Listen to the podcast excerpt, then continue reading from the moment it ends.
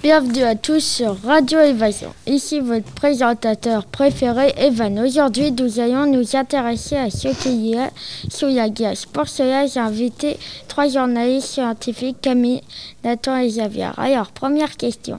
Camille, quelle est l'épaisseur de la glace sur le continent antarctique? L'épaisseur de la glace varie entre 1300 mètres à l'ouest et 2200 mètres à l'est, en moyenne.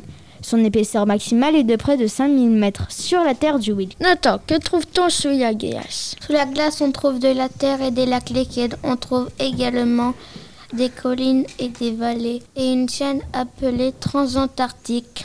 Dites-nous, Xavier, pourrait-on trouver de la vie sous la glace de l'Antarctique? Dans les eaux se cache une faune unique au monde. Sur la Terre, seules quelques espèces, donc les manchots empereurs et des lichens, survivent à l'infernal hiver austral. Presque toute la vie est concentrée dans la mer.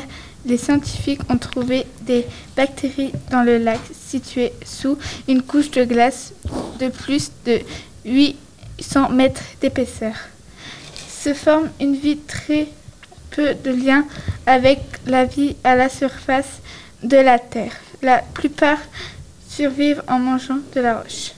Pour finir, Camille, un satellite d'une planète du système solaire ressemblerait aux conditions de vie de l'Antarctique. Quel est-il Europe est un satellite de Jupiter. Le satellite est composé d'une importante couche de glace sous laquelle se trouve un océan liquide. On pense que cet océan pourrait être habité par des organismes, mais cette hypothèse n'est pas encore vérifiée.